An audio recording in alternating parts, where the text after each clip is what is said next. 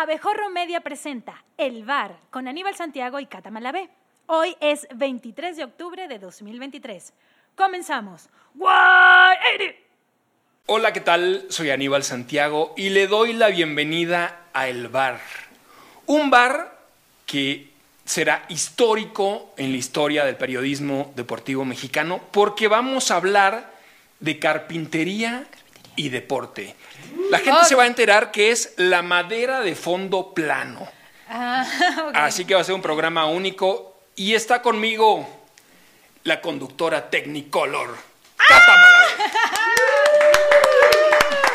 Gracias, gracias por tus lindas palabras. No entendía lo de la madera, pero creo que lo lograré entender de aquí a que avance el programa. Eh, qué gusto estar de nuevo, nuestro programa número 9, no hay nueve malo. Ujú. Y pues comenzamos. Comenzamos. Comencemos.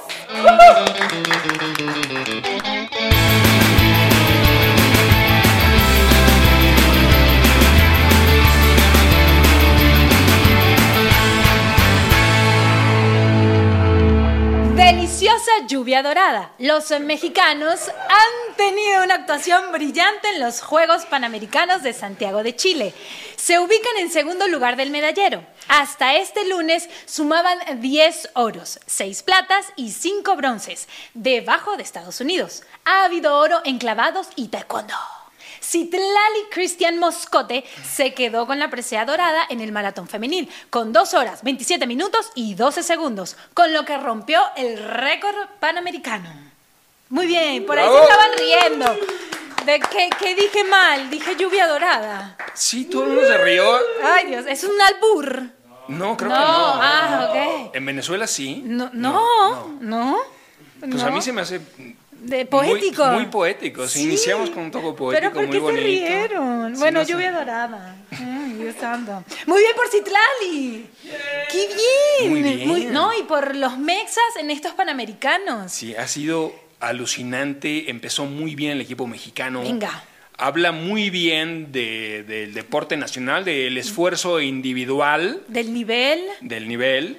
Habría que ver qué tanto es un, digamos, son éxitos estructurales de nuestro deporte, qué tanto es esta lucha a pulmón del deportista mexicano, que Esa, con toda esa. la precariedad que hay, Es la segunda, sí. la segunda, ¿no? Totalmente. Suena más, suena más eso. Sí, y eh, curioso dato de Raiza Leal, eh, skate- de, de skateboarding, conocida como el hada del skate, que en brasilero se dice fa- fadiña, la fadiña, porque cuando era más chica eh, hacía skate con un tutú azul.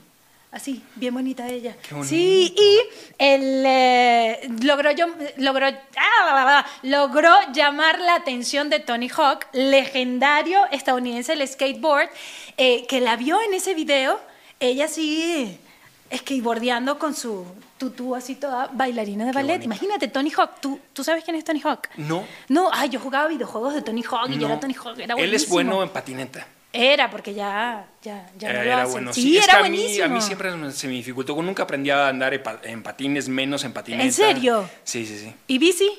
No, bici sí, bici sí, pero me Pero nunca patines. No, me acuerdo que mi papá me compró unos patines y el primer día que salimos a patinar en la colonia Tizapán, Ajá. este, yo me caí, me lastimé y mi papá me dijo, es que así es el aprendizaje. Claro. Uno tiene que golpearse para aprender. Sí, sí, sí. Y yo le dije, ah, no, si yo me tengo que golpear para aprender, no quiero aprender. ¿En Y serio, agarré y, y Ay, qué ahí metí en un placar los, los patines. Oye, lo de Citlali, magnífico.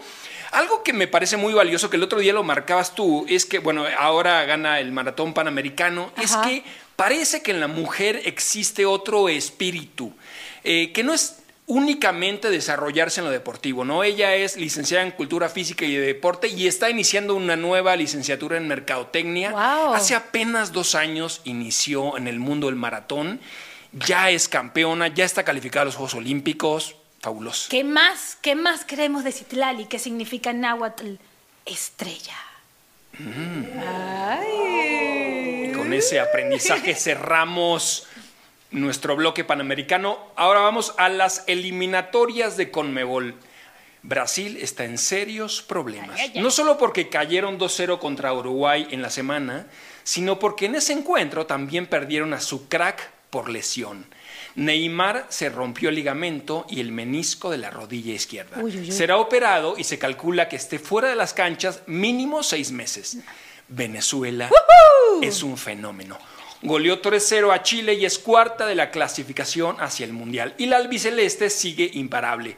Ganó 2-0 a Perú con dos goles de Messi. Es líder con 12 unidades y sin un solo gol en contra. Por cierto, Papu Gómez, extremo campeón del mundo, fue sancionado dos años por dar positivo a terbutalina en un antidoping. Él se defendió. Dice que tomó accidentalmente una cuchara del jarabe de su hijito para el alivio de la tos. Órale. Eso se me hace. Escuché, empecemos por el Papu. Escuché Venga. eh, esta justificación del Papu. Yo que he sido papá y que en muchas ocasiones. ¿Qué eres? Que es, bueno, sí, que soy, he sido, que, que estric- qué estricta eres.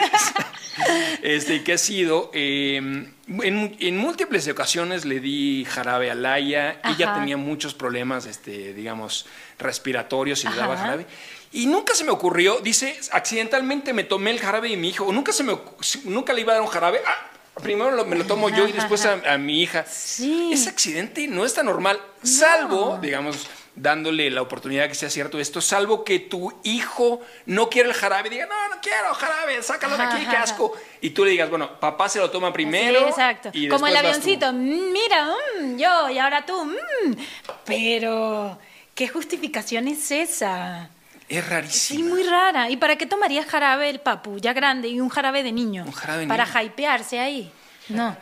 Sí, ¿no? Pues solo eso, Sí. solo eso. Pero bueno, vamos a ver qué ocurre con la investigación. Lo que sí, la, este, las autoridades ya avisaron que se le podría retirar del plantel campeón del mundo, con lo cual el Papu se quedaría sin, es- sin ser parte del plantel que ganó en Qatar. Sí, tanto la Copa del Mundo como la Europa League que ganó con el Sevilla. Esos dos están, Están en veremos. Sí. Y lo de Neymar, catastrófico, Ney. Sí. doloroso, Sí. Pobrecito. pobrecito. Sí, pobrecito Neymar y el club Al Jalil, el cual podría recibir un pago inicial de 1.5 millones de euros y luego recibiría pagos mensuales hasta que Neymar se re- Neymar, Neymar, estoy como puertorriqueña, hasta que Neymar se recupere. Esto es porque hay un programa de protección de clubes eh, que reciben una indemnización por parte pues de la FIFA. Ahora, la indemnización sumaría 7 millones de euros. Neymar costó al Al Hilal de Arabia Saudita Ah, 90 millones de euros. Ah. O sea, es casi casi una propina, digamos, pensando en lo que costó eh, Neymar. Así que Migajita. una cosa de Neymar es que siempre él ha sufrido, normalmente ha sufrido en sus 14 años de carrera de los tobillos. Veía hoy un dato, Ajá. un dato revelador. Si sumamos la cantidad de días que Neymar ha estado fuera de actividad por lesiones en sus tobillos, del cual fue operado en febrero pasado, sumamos 309 días. O sea, de una carrera de 14 años, prácticamente un, Un año, año. se le ha ido con la lesión, Ay, lesiones pobre. en los tobillos, pero las rodillas le habían funcionado bastante bien y ahora, clac, la rodilla, la rodilla se truena, como que se abre, digamos, un, un- nuevo camino, un nuevo sesgo en las lesiones eh, y su cuerpo quizá empieza a quejarse, porque es un jugador que ya va para 32 años, Sí. empieza, digamos, en el camino de la veteranía. Sí, no, y que tampoco es tan profesional, porque fuera de las canchas le encanta una fiesta, unas chicas, un... entonces, Le- Dios mío. eh, sí, le gusta- sí, le eh, gusta Su la cuerpo vuelta. aguantado, esos tobillitos han aguantado. Han aguantado. Oye, y Venezuela... ¡Venga! ¡Venezuela! 3 a 0 a Chile. Chile, un equipo rudo, eh, eh, eh, fuerte, eh, difícil. Le ganamos 3 a 0. 3 a 0. 3 a 0. Buenísimo, y jugamos Muy bien, ordenados, eh, eh, dominamos ampliamente el encuentro. Como diría mi profesor de la universidad, me daba, la materia era documental y escritor, José Urriola, no podemos cantar victoria, pero vamos buscando la letra. No entendí nada. O sea, no podemos cantar victoria todavía porque falta mucho, muchas eliminatorias, muchos juegos más, pero podemos ir buscando la letra de la canción Victoria. Ah, ok, ok. Ay, qué perdón, mal perdón. Perdón, eh, es que hoy, hoy ando lento porque no, no me dio tiempo de desayunar. Este, Ay, qué mal. Sí, solo me tomé un... Bueno, Un no importa, soñar sigue siendo gratis. Eh, oye, Oye, y Venezuela, Fernando Batista, eh, el, el técnico de, el técnico de, De Venezuela. el técnico de Venezuela. Y eh, desde hace dos años trabaja en Venezuela. Él fue con el equipo de, de Peckerman a dirigir a esa, a esa selección. Tiene poca experiencia en la dirección técnica. Fue, fue técnico de selecciones menores de Armenia. Armenia. Este, y, y bueno, y está haciendo muy, muy buen papel, está ordenando el equipo, tiene bastante talento para, este, para administrar. Y un caso especial es el de Salam- Salomón Rondón. El Eterno. Que es, ¿Por qué es el Eterno? Ah, porque desde que yo estaba chiquita escuchaba a Salomón en la selección. Además que se ha pasado por todos los equipos en Europa, en América, por todos lados está Salomón. Ha estado en Venezuela, en España, en Rusia, en Inglaterra, en China y en Argentina. Actualmente juega en Argentina, en el. River Plate. Este, un delantero muy cumplidor. eh, así que. Eso es un albur. no, no eso. ¿Tú, tú crees que hoy. Todo, todo es Hoy nos vamos a dedicar a la carpintería, no a los albures. ah, ok, está bien. Este, así que, pues qué bueno por Venezuela. Muy bien. Ahora vamos a pasar a las grandes ligas. Los Astros de Houston cayeron el domingo 9 a 2 ante Rangers y jugarán este lunes un séptimo juego definitivo que arrojará al representativo tejano en la Serie Mundial. En la Nacional, Phillies lidera 3-2 la serie ante Arizona, que se niega a morir. Estos tejanos están que Que- arde, o sea, eh, peleas, disturbios, dogout caliente, provocaciones, apelaciones, todo, Todo. Una novela tejana. Pusieron boyas en, en el río Bravo para que no pasen los mexicanos, Ay, muros, este. Más muros. Sí, los republicanos, eh, los republicanos van a estar felices Sí. con esta serie de campeonato en Sí, estar, ¿no? Eh, Así sí. en ebullición. Eh, oye, y lo que, lo que es impresionante es Altuve. Altuve. O sea, cuando va, cuando va a la caja de bateo lo veo tan chiquito. Sí. Tan chiquito, es como- es como- Ay, como- Altubito. Es el, es el jugador activo más pequeño de la MLB. Mide 1,68 y pues la, la media de un jugador de base es de 1,87. O sea, de 1,87 a 1,68. 1.68. Y saben que vamos a inaugurar una sección infantil. Traigo un cuentito de Altuve precioso, me va a llevar 30 segundos, este, pero tenemos que escucharlo. A ver. Dice, a los 16 años, Altuve asistió a un campamento de pruebas de los Astros de Houston en Maracay. Los visores del equipo rechazaron que participara por ser demasiado bajo. Sospechaban que había mentido sobre su edad. Al día siguiente, alentado por su padre, Altuve regresó al campamento y mostró su acta de nacimiento. Al Pedrique, asistente de los Astros, le preguntó a Altuve, ¿puedes jugar? Así viéndolo hacia abajo, ¿no? Altuve lo miró a los ojos y le dijo, te lo mostraré. Pedrique lo defendió ante la gerencia, convenciéndolos de que tenía el talento y la fuerza para eventualmente jugar en las grandes ligas. Lo contrataron por 15 mil dolaritos al año. Solamente. 15 mil dolaritos en un año, o sea, ¡Wow! mil dolaritos por mes. Con eso Ah. se sostuvo eh, y después se convirtió. Realmente es un gigante. No sé si en la historia del béisbol un jugador haya tenido tanto impacto en los playoffs como Altuve ha tenido con los Astros. O sea, su, su bateo es implacable, es un monstruo. Con sus bracitos pequeños manda la bola Sí. donde quiere. Este, otra vez se Ay, rieron. pobrecito. Con sus bracitos pequeños. Sus bracitos pequeños, sí. No, pero bueno, son, son pequeñitos, hay que decirlo. Sí. este, pero bueno, son poderosos. Por supuesto, ha llegado, han llegado muchísimas ofertas desde que Altuve se ha convertido en la figura que es. O sea, pensemos que él en un par de años más cumple 20 años eh, de- en su experiencia de- en los Astros. Y siempre que hay ofertas, Astros de Houston dice no, no quiero, pese a que las ofertas han sido multimillonarias, estratosféricas, la inteligencia de decir, este jugador se queda con nosotros siempre. Yo creo que se va a quedar Y pues siempre. bueno, este, los Astros pueden encaminarse sin problema a una tercera serie mundial. ¿Quién te gusta para hoy? ¿Astros de Houston o los Rangers de Texas? Este, me gustan, pese al tuve, me gustan un poquito más los Rangers, porque me gustan Ah. los equipos sufridos, por eso el Atlante. Ah, me gustan las historias de los equipos que sufren, que combaten, que luchan, que sangran. que- y bueno, los Rangers, dos series mundiales perdidas, han estado a- dos veces a un strike de ganar la serie mundial y no han podido. así Entonces que le vas a los Texans. Hoy, a los Texans. Venga, sí. yo a Houston. veremos quién gana. Buenísimo. Mexicanos en Europa. Santiago Jiménez metió un gol con el Feyenoord en la victoria 4-0 ante Vitesse. Lleva ocho partidos en fila marcando y además registra 13 goles y 3 asistencias. Es el líder goleador de la Eredivisie. En Italia, Guillermo Ochoa fue banca con la Salernitana en el encuentro contra el Cagliari. Filippo Inzaghi, que se estrenó como director técnico del equipo, se decantó por Costil en el arco, Ay, ay, ay. un francés. Por cierto, Nicolo Fagioli, jugador de la Juventus y la selección de Italia, fue inhabilitado 12 meses por apostar en partidos oficiales y será sometido a tratamientos por ludopatía. Ok, ¿por dónde comenzamos? ¿Qué te gusta? Pues Santi, un aplauso para Santi. ¡Bravo! Oye, Cata, eh, perdón, hago un paréntesis a este, a este aplauso. Es que ayer hablaba con mi papá. Mi papá es un, un hombre que anda en los, en los 70 avanzados, pero nos ve cada semana. Ajá. Entonces ayer platicando le hablé en domingo, este, estaba le- levantando, emocionado por las elecciones, en fin. Y dice, bueno, que le encanta tu estilo, que eres muy suelta, que eres muy, muy ocurrente, muy inteligente, pero mandó un recado para ti.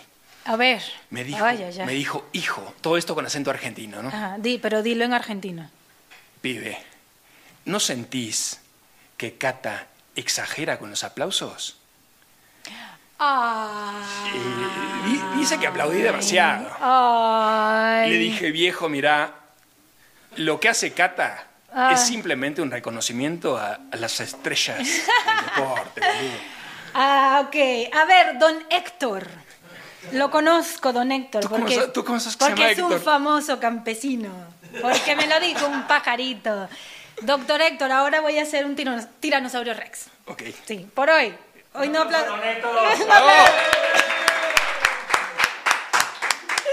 Gracias por eh, eh, lo constructivo de su mensaje, don Héctor. Lo voy a tomar en cuenta. Aquí.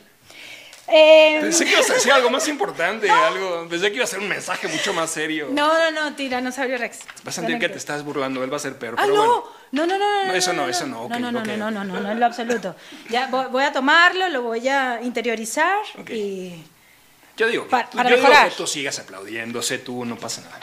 Muy bien, pues eh, eh, previo al partido del Feyenoord, el Isimat Mirin, el defensor del Vitesse, declaró entre risas en conferencia que iba a parar a como sea de lugar a Santi, así sea patadas. Y así lo hizo el güey. Le metió un patadón a Santi después de que marcó el segundo. Creo que no está bien, o sea, no está bien que en una conferencia digas eso, así sea en risa, en broma, y, y pues se le hizo realidad. Le metió ahí un patadón a Santi, que el miércoles el Feyenoord se va a encontrar con la Lazio Champions. Ojalá y Santi pueda debutar en Champions. Ojalá, Ojalá. sí. Este, bueno, pero ahí sigue con su ritmo Sí, impresionante. imparable. Por eso mis aplausos, Héctor. Oye, y la situación este de Memo Ochoa Ay, es, es rarísima. Bueno, llega Inzaghi, el nuevo técnico. Yo estaba viendo, estaba intentando explicarme por qué lo banquea por primera vez en la Salernitana y vi que en el partido anterior contra el Monza efectivamente le hicieron un gol de caño, o sea, le pasaron un gol por debajo de las piernas, que eso pudo haber sido el motivo, pero no entiendo muy bien por qué, porque finalmente con lo, con lo pobre del nivel futbolístico de la Salernitana, Memo Ochoa lo ha hecho muy bien, ¿no? Pero es el portero más goleado de la Serie A. ¿Cómo no sentarlo? Bueno, sí, pero si tu defensa es un flan, ¿qué, qué haces si recibes 45 tiros al arco en un partido? Bueno, algunos, eh, algunos entrarán, me pues parece. sí, hay que buscar un profiterol entonces, no un flan. ¿no? Ah. Pues creo que es inamovible con Jaime Lozano, pero ahora con Pipo creo que va a traer este Pipo Inzaghi otra, pues otra mentalidad y se tendrá que ganar su puesto semana a semana a sus 38 añitos. 38 añitos. No, va- no está fácil ser banca a los 38 años, este, pero bueno, es una buena prueba para, Sí. para Memo, que tenía prácticamente su puesto asegurado con el técnico sí. anterior, así que veremos qué tan pues fuerte mentalmente de sostenerse y, y- y- y mejorar y mejorar su capacidad para, para, este, para superar a este francés. ¿no? Muy bien. Falta. Memo. casi, casi viste su cara, ¿no? Casi viste su cara de así. Sí, Aldo Néctor. Así con, con sus, con su hortaliza atrás, con sus tomates, sus lechugas. y la Ay, cara de Héctor sigue diciendo, no, esto no me hace gracia. Upsi. Este, oye, y nos falta Fagioli, el jugador italiano, este, ludópata. Ajá. Él ya había pedido ayuda a las autoridades, se dio cuenta de su, de su propio problema, de su propia adicción. Es sorprendente, ¿no? Digamos, en esta época en donde las apuestas son lo que uno ve en la publicidad de los partidos y los eventos deportivos, el 90% del tiempo, pues Diario, bueno, hay- empieza, hay, un bombardeo empie- diario. Sí. empiezan a caer enfermos, ¿no? Wow, sí, y tan joven. Tan joven. Y además que debe ganar dinero en la Juve. Entonces es como, eh, yo, yo no lo entendía, decía, o sea, es la familia, ¿por qué la ludopatía? Incluso hoy, hoy me decías que, que no le bastaba con su sueldo de la Juve. No, pedía prestado a sus compañeros porque tenían muchas deudas. Muchas deudas. Hoy leía eh, tres síntomas claros Ajá. de ludópata. Así que, Cata, tú Ojo. escucha esto bien para ver si entras en el cuadro. La persona viola la ley para obtener dinero para el juego o recuperar las pérdidas. Órale. Dos, arriesgas relaciones significativas. La persona continúa jugando a pesar de que ello suponga arriesgar o perder una relación o el empleo. Órale. Y tres, la persona recurre a la familia, amigos o a terceros para obtener asistencia financiera. Este, un asunto muy serio, me parece que es un problema de nuestra época. Eh, ¿Sabes que hablando, ahorita que se me ocurre, estamos un poco explorando mi vida familiar. Ajá, tus anécdotas. Mis anécdotas. Cuando yo era chiquito, tenía 8 o 9 años, a mi papá le gustaba mucho ir a los caballos. A don Héctor. A don Héctor le gustaba muchísimo ir al Hipódromo de las Américas. Vivíamos en el sur, Ah. en el sur y nos íbamos hasta Sotelo. Nos cruzamos la ciudad. Este, pero mi papá tenía una regla, no más de dos veces al año. No más de dos Eh, veces. al solo año. íbamos a principio de año y a final de año. Y cuando iban también tenían como un límite de solo vamos a gastar 100 pesitos. Ah, sí, mi papá era muy cuidadoso. Ah, no, no, deja 100 pesitos, era la apuesta mínima. En general, era, No sé cuánto lo- digamos que lo vivía, hacía que yo lo, viví, lo viviera como una diversión, no, Ah, como- ok, ok, no una dependencia, no, que, no que se empezara a generar ludopatía. Pero una vez, aquí va la- el cierre de la historia, Ajá. Cuando en la Ciudad de México los niños podían viajar solos y no pasaba nada, no había riesgos mayores, una vez se me ocurrió tomarme el pecero para viajar casi casi desde la salida a Cuernavaca hasta Sotelo. Ajá. Era, no sé, un jueves, un día entre semana, y entonces, pero por supuesto me fui clandestinamente después de la escuela, dije yo voy a apostar, me llevé una lanita, seguramente el domingo que me daba, me fui a Sotelo, y este, aposté a los caballos. No, ya no me acuerdo si gané o perdí. Volví a la casa, pero en el- hipódromo te daban un programa Ajá, y uno anotaban. Este, sí, sí. este, no sé, el elote salió quinto, cuarto en la última, tal. O tus jugadas, la trifecta, la cuatrifecta. Exactamente. Y mi claro, yo lo había aprendido de mi padre, marcar el programa, ¿no? Este, y, cuan- y, se me o- y, y- tuve la, la imprudencia de volver a casa y dejar el programa marcado sobre la mesa. Entonces, claro, cuando mi papá llegó a la casa y vio el programa marcado, me dijo, ¿tú te fuiste al hipódromo solo? Y que la mirada de mi padre era terrible. Era como si te, o sea, te mirara al diablo. Con los Ay, ojos Dios te decía todo. Yo Me no voy a tres- aplaudir más. Me dijo dos. no aplaudas más. Bueno, elige tus aplausos, Sí. Cata, porque Ay, aumentan los riesgos. Y ahora viene de visita en un mes, así que este. este, eh, va, va a estar aquí cerca, lo- va a estar aquí cerca. lo conoceremos. Este, y, y bueno, desde ese momento no volví a ir solo, por supuesto. Ah, ok, Como buen muchacho. Ay, qué buena anécdota. pasemos, pasemos. Pasemos a la NFL. En la semana 7, las Águilas de Filadelfia volvieron a la victoria al derrotar 31-17 a Miami en el Sunday Night. Son los mejores de la liga junto a San Francisco. Y los jefes de Kansas, que vencieron 31-17 a los Chargers, también son... eh, Son el mejor equipo, Son los mejor- mejor el mejor equipo de la NFL.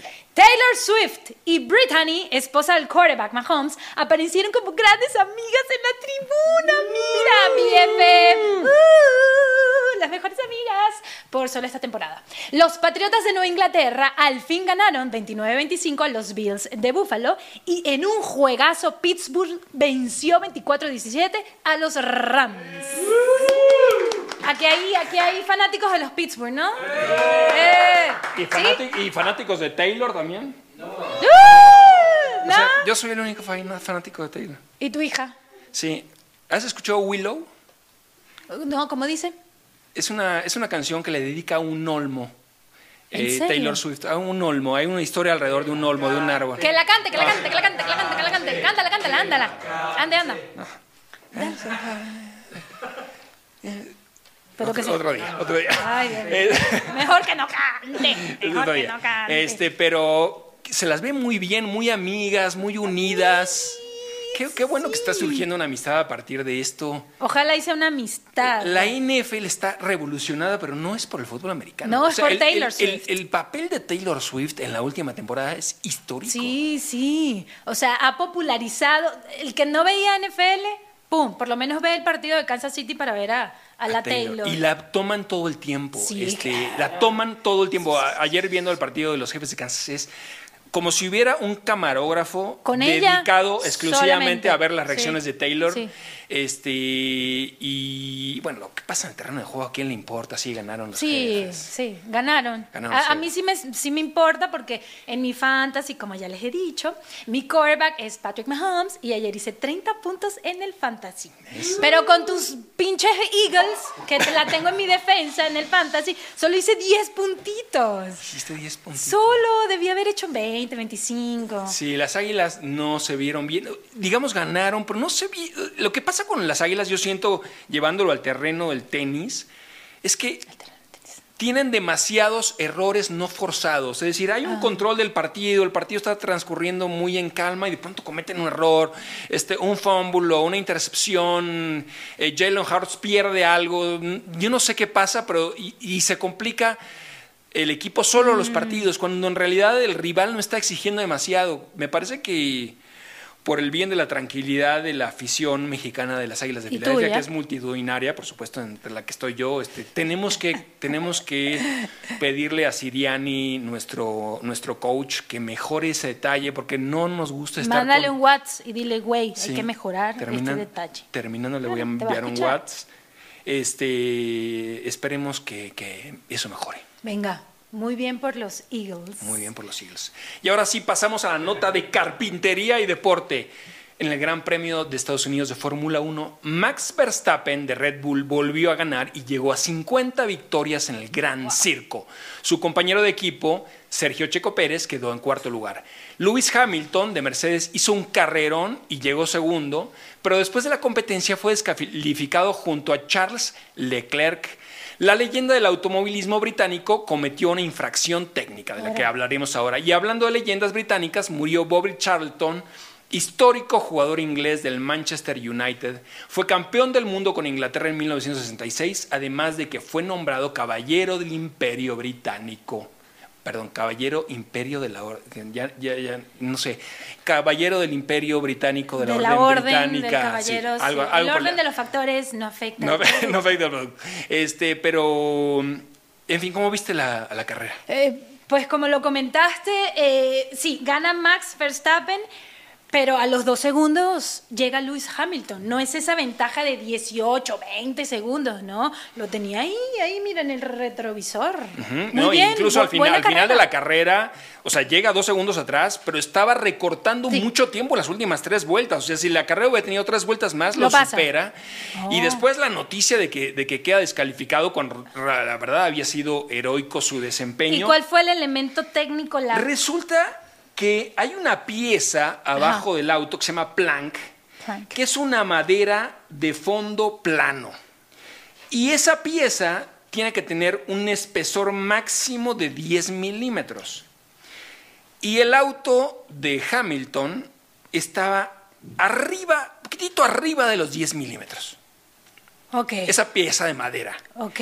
Este, que yo digo, bueno, la verdad es que Hamilton se debe haber quedado anonadado, pues no tiene la culpa, ¿no? Digamos, estas cuestiones técnicas de, ah, la pieza de abajo midió 11 Pues milímetros. sí, él está pendiente de no morir en esa carrera, porque recordemos que bueno, es un deporte muy riesgoso, ¿no? Y va a estar pendiente del plank, sus 10 milímetros.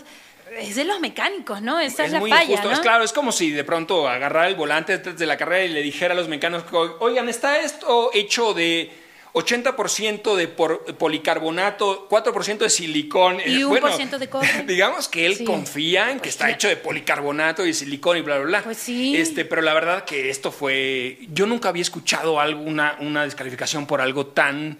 este, Como tan preciso. específicos, Ajá, sí. y nos habla de la riqueza del deporte. Creo que al lado del automovilismo, los, de- los demás deportes están a la saga.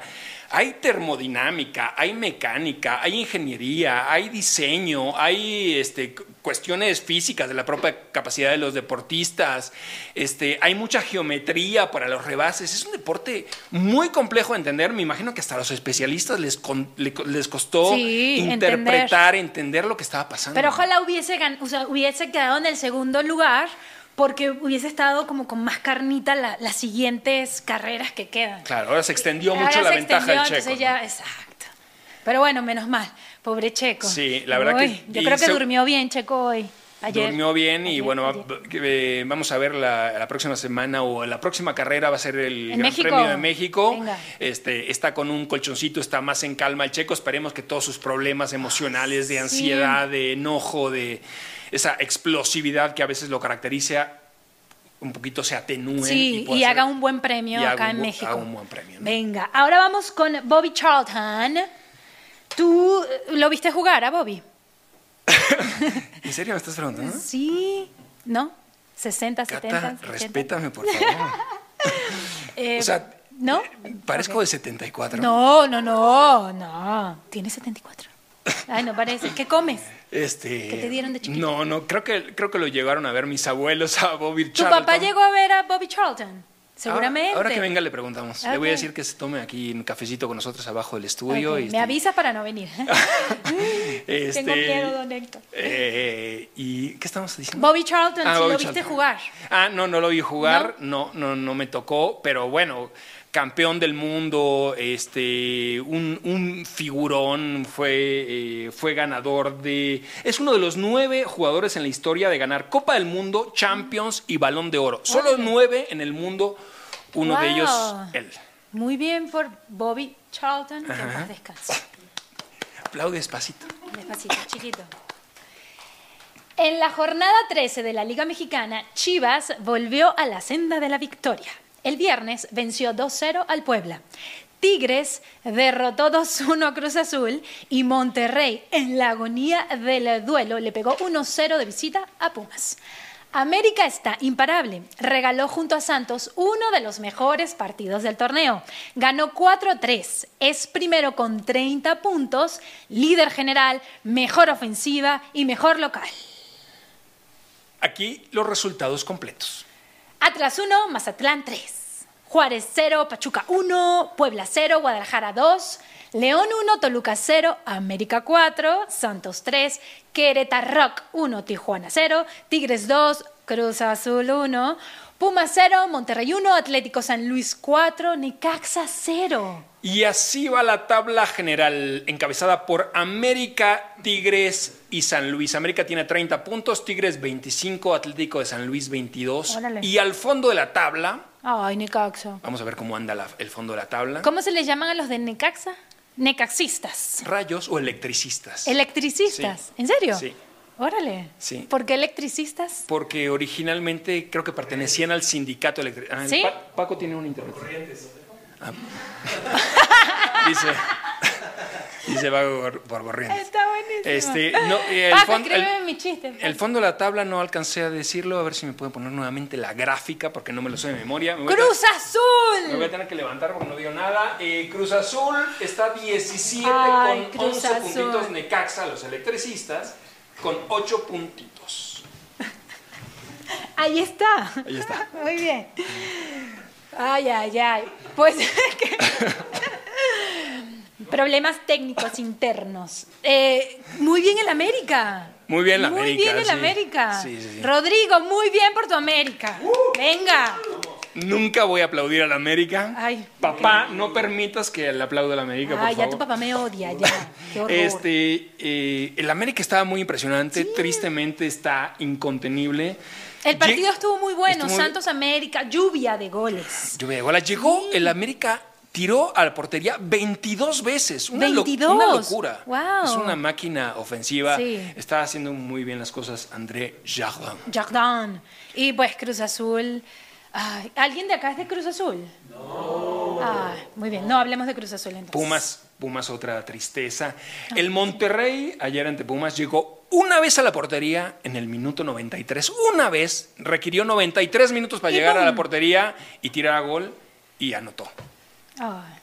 Bueno, así es la Liga Mexicana, ¿no? Como que fluctúa.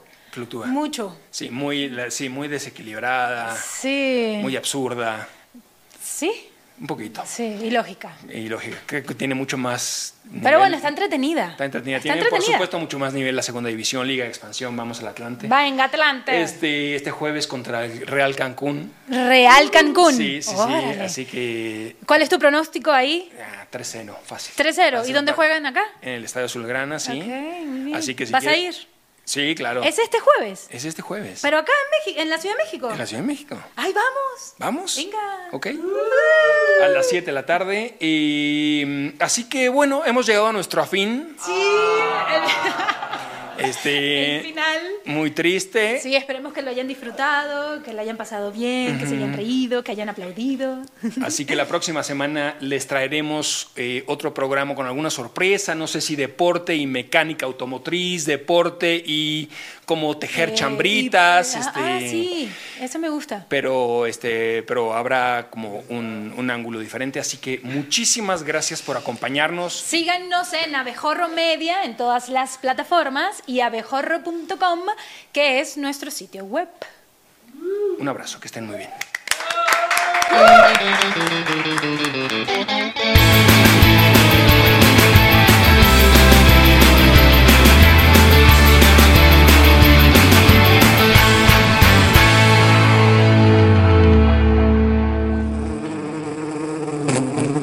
Recuerda suscribirte a nuestro podcast, darnos 5 estrellas y activar tus notificaciones para no perderte ningún contenido. ¡Touchdown!